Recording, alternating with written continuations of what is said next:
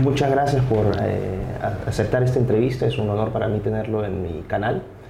Y bueno, parto preguntándole quién es usted, preséntese ante la audiencia. Bueno, José Antonio Cast, eh, casado, felizmente casado, padre de nueve hijos, recién abuelo y político chileno por vocación. Soy abogado de profesión, eh, pero ejercí como parlamentario chileno durante 16 años en zonas electorales distintas y también participé y fui parte de un gobierno municipal como concejal, el menor de 10 hermanos, hijo de inmigrantes y hoy día parte de un equipo político que se creó eh, después de las elecciones presidenciales que se denomina Acción Republicana. Perfecto. Usted inicialmente participa en política con la Unión Demócrata Independiente, la UDI. Así es. Estuve, sí, como dirigente estudiantil eh, durante mi carrera de, Derecho como independiente. Me retiré de toda la actividad gremial y después milité durante casi 22 años en el partido Unión Demócrata Independiente, fundado por Jaime Guzmán, un senador, el único senador asesinado en democracia en Chile. ¿Y qué, lo motiva usted a apartarse después de tantos años eh, de la UDI? Que es un partido de centro derecha. La UDI es un partido de centro derecha, o de derecha, porque el mismo Jaime Guzmán decía, ¿qué es lo que es la centro derecha? Eh, la UDI es, una, agrupación política que tenía principios muy claros, eh, de mucha coherencia y con un espíritu de renovar la antigua política muy fuerte. Fue un partido que se creó a nivel popular, pero con una gran fuerza intelectual de universitarios. era una eh, interacción entre el mundo real y el mundo, el mundo real obrero, trabajador, eh, luchador y el mundo universitario. Y eso dio origen a un partido con una mística muy fuerte, que a mi juicio se fue perdiendo en el tiempo. Porque como cualquier cosa humana, cualquier agrupación humana, después de un tiempo uno se va acomodando y se va relajando y dice, bueno, nosotros ya hicimos esto, ahora vivamos de nuestras glorias. Y creo que a la UDI, como a cualquier institución humana, le fue pasando eso, que se fue acomodando, no se fue renovando, no generó nuevos liderazgos. Eh, y yo no hablo de renovar en años de, de, edad, sino en renovar en caras, rostros, ideas. Eh, eso se fue quedando atrás. Y cuando yo me di cuenta de que eso no iba a cambiar, a pesar del esfuerzo que hice al interior del partido, donde dos veces postulé a la presidencia del partido, eh, obteniendo 35% de los votos en un sistema electoral eh, muy, muy distinto a lo que uno piensa que es el, un militante un voto, eh, habiendo integrado una lista directiva, habiendo sido parlamentario jefe de bancada. Después de todos esos esfuerzos me di cuenta que las cosas no iban a cambiar y decidí retirarme del partido y después iniciar una carrera presidencial como independiente, fuera de lo que era el pacto de derecha en Chile, que es Chile Vamos. Reunimos junto a un grupo de personas las firmas necesarias para levantar una candidatura independiente contra la teoría política, contra lo establecido en política, y tuvimos bastante éxito en eso. Primero reunimos las firmas y después inscribimos la candidatura y obtuve casi el 8% de los votos en primera vuelta. Ahora, ¿cómo evalúa usted el gobierno de Michelle Bachelet, el segundo? El segundo gobierno es un desastre total para Chile. El primer gobierno todavía estaba integrado por los antiguos líderes de la centroizquierda chilena. La concertación. La concertación, que tenían un modo de aproximarse a los problemas reales de las personas distinto al que implantó Michelle Bachelet en su segundo gobierno. En su segundo gobierno eh, sacaron a todas las personas que tenían alguna trayectoria política y llegaron los de la izquierda renovada, una nueva izquierda, muy mesiánicos, diciendo nosotros tenemos la solución a sus problemas y la solución, curiosamente, no era renovada, era más antigua que las anteriores porque era más Estado, más control, eh, más limitación a la libertad de educación, más limitaciones a la familia, eh, más impuestos, más operadores políticos, y el resultado es evidente eh, en las cifras. Eh, el crecimiento de Chile se estancó, el desempleo aumentó, la inseguridad aumentó, las atenciones en salud, siendo ella médico, empeoraron, el nivel en la educación bajó. Por lo tanto, todos los resultados objetivos que uno puede tener, objetivos no de los organismos internacionales de ideología de izquierda. Ese es un buen punto. Porque, claro, si yo me mido de acuerdo a los parámetros de algunos eh, entes de, la Agencia de Naciones Unidas. Claro, la, la, la CEPAL, la UNICEF, el PNUD, como dice Naciones Unidas. Bueno, ellos eh, avivan, ¿no es cierto?, su ideología desde estos organismos que tienen patente de independencia o de supremacía moral o ética, que claramente no la tienen. Pero el día a día en Chile eh, se hizo más difícil. Las personas de carne y hueso eh, tenían menos remuneración, menos posibilidad de trabajo, peor calidad de la educación, peor calidad en la atención de salud, que curiosamente estos organismos eh, no ven. Exacto ha sido una alianza política muy rentable en todo caso, no solamente en Chile, sino en otros países de América Latina, donde organismos supranacionales se vinculan con eh, políticos de izquierda o centro izquierda o progresistas. Se retroalimentan, porque cuando la izquierda pierde en un gobierno, se refugian en estos organismos internacionales y desde esos organismos internacionales ellos tratan de imponer sus, nombras, sus, sus, normas y sus ideas a los países por sobre eh, su parlamento, sus tribunales de justicia, su eh, gobierno eh, desde el punto de vista ejecutivo.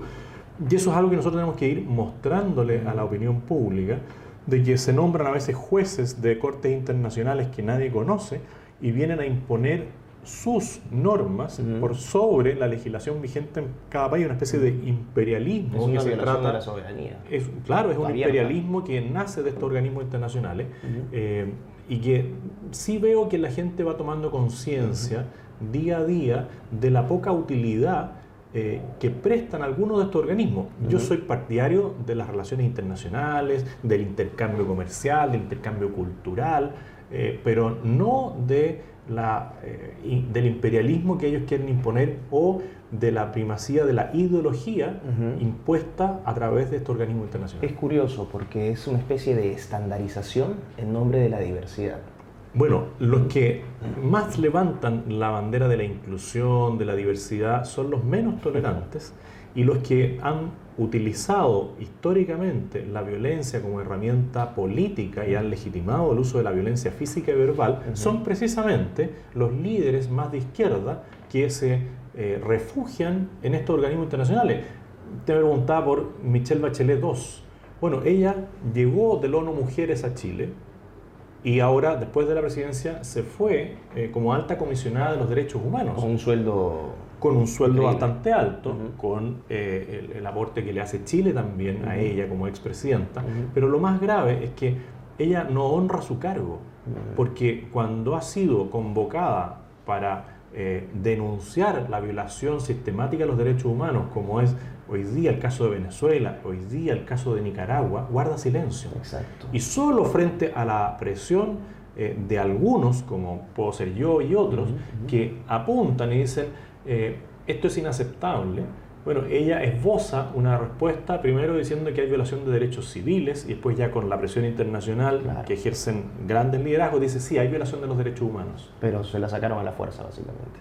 Claramente, porque ella es amiga de Maduro, fue amiga de Chávez, era admiradora de Fidel Castro, es cercana a Raúl Castro, es amiga y firmó una solicitud de excarcelación del expresidente Lula que está preso en Brasil, que es amiga de Ortega en Nicaragua, por lo tanto la red que ellos tienen es amiga de Dilma Rousseff, es amiga de Cristina Kirchner, la red de este pseudo... Eh, un foro de Sao Paulo. Foro Sao Paulo eh, es evidente. Perfecto. Ahora, ¿cuáles han sido las políticas eh, públicas en materia de educación sobre todo eh, más eh, nefastas que ha implementado el bacheletismo en, Chile, que creo que es una causa eh, común en América Latina. Así es, pero esto viene de más tiempo atrás, porque ellos han tenido la habilidad de ver que ya no necesitan los edificios de las escuelas como propiedad del Estado, sino que ellos necesitan dominar el contenido de la enseñanza. Y este es un proceso que ha sido paulatino, en el tiempo, donde han cambiado los textos de estudio, los programas educacionales, la manera de dirigir los colegios, todo siempre centralizando el poder en el Estado, marginando a las familias, que son los primeros educadores, y el, punto álgido de esto ha sido la ideología de género. Ellos han concentrado todo eh, en, hipersexualizar o dessexualizar a los niños desde las primeras, la, primera, la primera etapa de enseñanza. Es decir, estamos hablando de la enseñanza preescolar. Eh, aquí en Chile teníamos un sistema integrado entre la, de la educación pública con prestadores eh, eh, del Estado y prestadores privados con financiamiento público. Toda educación pública. Ellos eliminaron la posibilidad de, de dar libremente la educación pública con recursos eh, del Estado eh, y concentraron todo en el Estado. Pero lo más grave son los planes y programas que están eh, marcados por lo que es la ideología de género, que es lejos la política pública más dañina para una sociedad. perfecto. Y creo que eso va enlazado también con estos movimientos feministas, la promoción del aborto. Es que la nueva izquierda eh, ya eh, entendió que la, la, lucha de ricos y pobres, cuando cae el muro de Berlín, se demuestra que la libertad eh, es más eficiente que el centralismo marxista. Ellos tienen que buscar otros escenarios para generar su política y su política se funda en la generación de conflictos. Por lo tanto, hoy día están hombres contra mujeres, mujeres contra hombres, eh, heterosexuales contra homosexuales, negros contra, blancos, ancianos con jóvenes, todo es conflicto. Y claramente la ideología de género es eh, como el resumidero de todo esto y va tomando de todas estas minorías algo y em, lo trata de potenciar como una política pública. Ahora, usted, eh, y creo que ha sido gran parte de su atractivo político, usted es un hombre de familia. pero es un hombre de familia genuino. No lo hace con fines políticos, sino que la gente percibe una naturalidad en, el amor que siente por su esposa, por sus hijos. ¿Por qué defiende tanto la familia usted? Porque es la comunidad, el lugar donde uno mejor se desarrolla. Yo soy hijo de inmigrantes, soy el menor de 10 hermanos. No siempre tuvimos buena situación económica, pero la armonía que había entre mis padres, el trato eh, respetuoso entre los hermanos, eh, hizo que pudiéramos superar las mayores dificultades. El mejor médico, el mejor profesor, el mejor ingeniero, el mejor arquitecto está en la familia. Porque yo puedo pedirle al, establecimiento educacional que le enseñe a mi hijo, pero ¿quién lo educa? Yo lo educo en principios y valores. Yo puedo decirle a un médico que le dé un remedio para sanar, pero ¿quién lo va a cuidar en el tiempo? Hoy día se le impone a los niños la, elige vivir sano y le dicen tú puedes comer manzana y zanahoria y en el colegio no te vamos a dar nada de azúcar. Muy bien, yo creo que hay que apuntar a la vida sana. Pero cuando ese niño llega al hogar y está su abuelita eh, y lo quiere regalonear y le regala un berlín, un queque lleno de azúcar y de manjares, bueno, ¿qué sentido tiene la política pública si en el hogar no hay eh, la misma correlación en la educación? Por lo tanto, la familia es lejos el lugar donde una persona se forma mejor eh, todo lo que hoy día vemos de la salud mental. Hoy día la angustia es parte de la vida moderna, porque estamos más acostumbrados a interactuar a través de las redes sociales, de distintas plataformas, pero no conversamos al interior de la familia. Y baja mucho el nivel de angustia cuando uno tiene una buena comunicación con su esposa, con sus hijos, con sus nietos. Eh, es parte del, del, del, del, san, del sano desarrollo de una persona eh, tener una familia estable. Y yo al menos creo que las políticas públicas tienen que propender eh, a fortalecer la relación estable de pareja de la cual surge el concepto de familia. Familia usted entendería o incluiría familias, por ejemplo, homoparentales. Eh, hay un concepto interesante ahí, ¿no? Lo que pasa es que hoy día todo se lleva a los extremos y las minorías tratan de instalar ciertas situaciones como algo generalizado. Y en, el tema que sea, sea el mundo de la discapacidad, sea el mundo de, eh, del aborto, que nos llevan siempre al extremo de qué pasa en el caso de una violación y se trata de extrapolar eso. Y lo mismo ocurre con eh, las familias, homo, o sea, con las parejas homosexuales eh, que viven juntos y que pueden criar un niño. Bueno, excepcionalmente, eh, eso funciona porque hay amor, pero no es una causa de reivindicación eh, ideológica, social, como lo hacen las minorías que se organizan en torno a grupos en Chile como el Móvil, que dicen nosotros solucionaríamos el problema de los niños en abandono eh, porque los adoptaríamos a todos. Eso es mentira. Se puede dar un niño que sea bien educado por dos varones o dos mujeres que viven una relación de pareja, sí, pero es esa la excepción. La regla general para la educación de un niño es que tenga padre y madre. Por lo tanto, cuando se dice, no, es que usted rechaza todo tipo de diversidad en la familia, no. Yo lo que estoy haciendo es promoviendo aquella familia, aquella unión de hombre y mujer que es más favorable para el desarrollo integral de un niño. Que finalmente los niños no son objeto de, satisfacción de, derechos de adultos. Es que ese es un gran punto, porque hoy día eh, muchos dicen, el derecho yo tengo derecho a tener un hijo. Y no es así. El hijo o el niño tiene derecho a tener padre y madre. Por lo tanto, se cosifican también los niños eh, y se igualan a algo que, o sea, a cosas o objetos eh, o a, animales que me satisfacen a mí.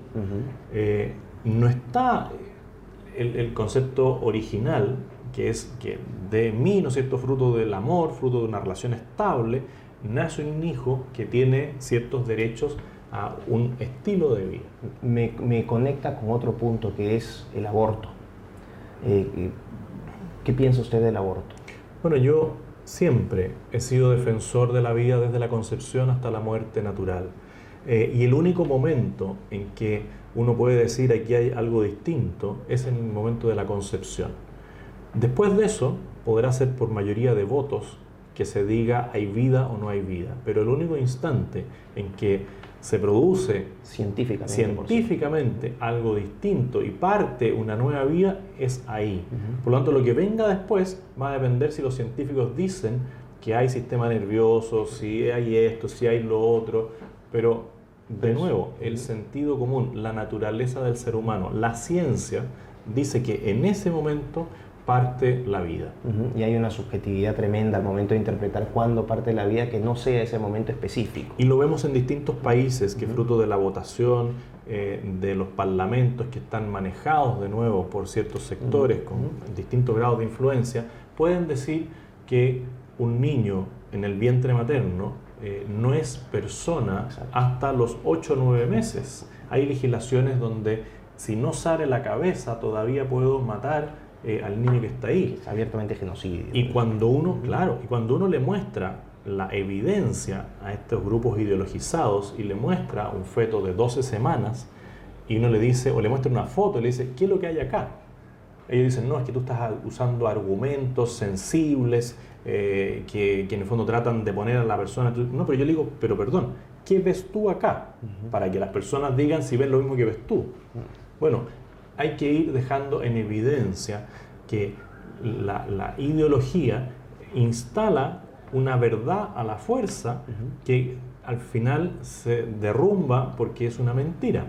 Y eso es el llamado que nosotros hacemos, al menos desde Acción Republicana, a la ciudadanía entera, que despierten su sentido común, que miren las cosas desde una perspectiva de la naturaleza del ser humano que está inscrita en cada uno, pero que además se atrevan a manifestar su opinión.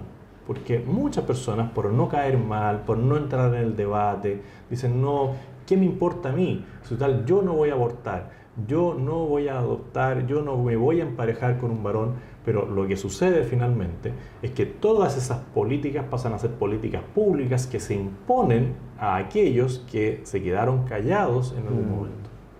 ¿Cómo ve usted, pasando a otro tema, cómo ve usted eh, esta explosión de movimientos conservadores alrededor del mundo, en Europa del Este, en los Estados Unidos con Trump, en Brasil acaba de llegar Bolsonaro. De hecho, usted le dice el, Bolsonaro chileno.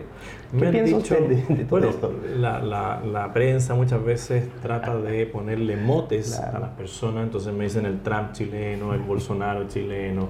Eh, yo soy José Antonio Cast, chileno, tengo una perspectiva, una historia de vida distinta a la que tienen otras personas que se han dedicado a la política, pero yo veo con esperanza el cambio que se ha venido dando a nivel mundial. Porque de nuevo, era evidente que esta ideología de izquierda en algún momento va a quedar desnuda. Porque por mucho que la ropen, por mucho que digan que esto no es así, la, evidencia empírica. La, evidencia eh, hace inevitable que las personas digan, bueno, eh, si nos prometen eh, felicidad, si nos prometen progreso, desarrollo, crecimiento, y no nos dan ni siquiera eso, pero además nos empiezan a trastocar los valores más básicos, bueno, en algún minuto esto llega a un fin. el punto es que nosotros asumamos el rol porque en política o en cualquier área de, la vida, si alguien no eh, ocupa el espacio, otro lo va a ocupar. Y nosotros por mucho tiempo, por ejemplo, no ocupamos los espacios de los organismos internacionales de los que hablábamos. Y la izquierda vio ahí un espacio. Por mucho tiempo no usamos las redes sociales.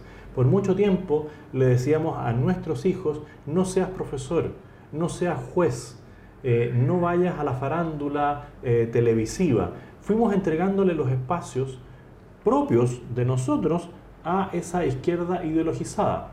Y hoy día paso a paso hemos ido recuperando y eso a ellos les genera no solamente una incomodidad, sino que les genera una reacción violenta, que es la que vemos reiteradamente en todos los países donde las ideas de la libertad, de la vida, del emprendimiento empiezan a surgir como no tienen respuesta a lo que nosotros planteamos, ejercen la violencia física y verbal. Perfecto. Ahora, para cerrar, ¿usted eh, va a postular a la próxima elección presidencial? Ya lo... Bueno, yo siempre digo que si Dios me da vida y salud, yo quiero estar en la papeleta electoral. Perfecto, pero usted ha sido uno de los pocos que abiertamente lo reconoce porque juguetean los políticos con con la idea de que sí, que no, pero usted ha sido claro que sí quiere. Es que yo creo que no hay nada de malo en manifestar la intención de lo que uno quiere hacer. ¿Por qué va a ser negativo que yo diga, a mí me encantaría ser presidente de la República?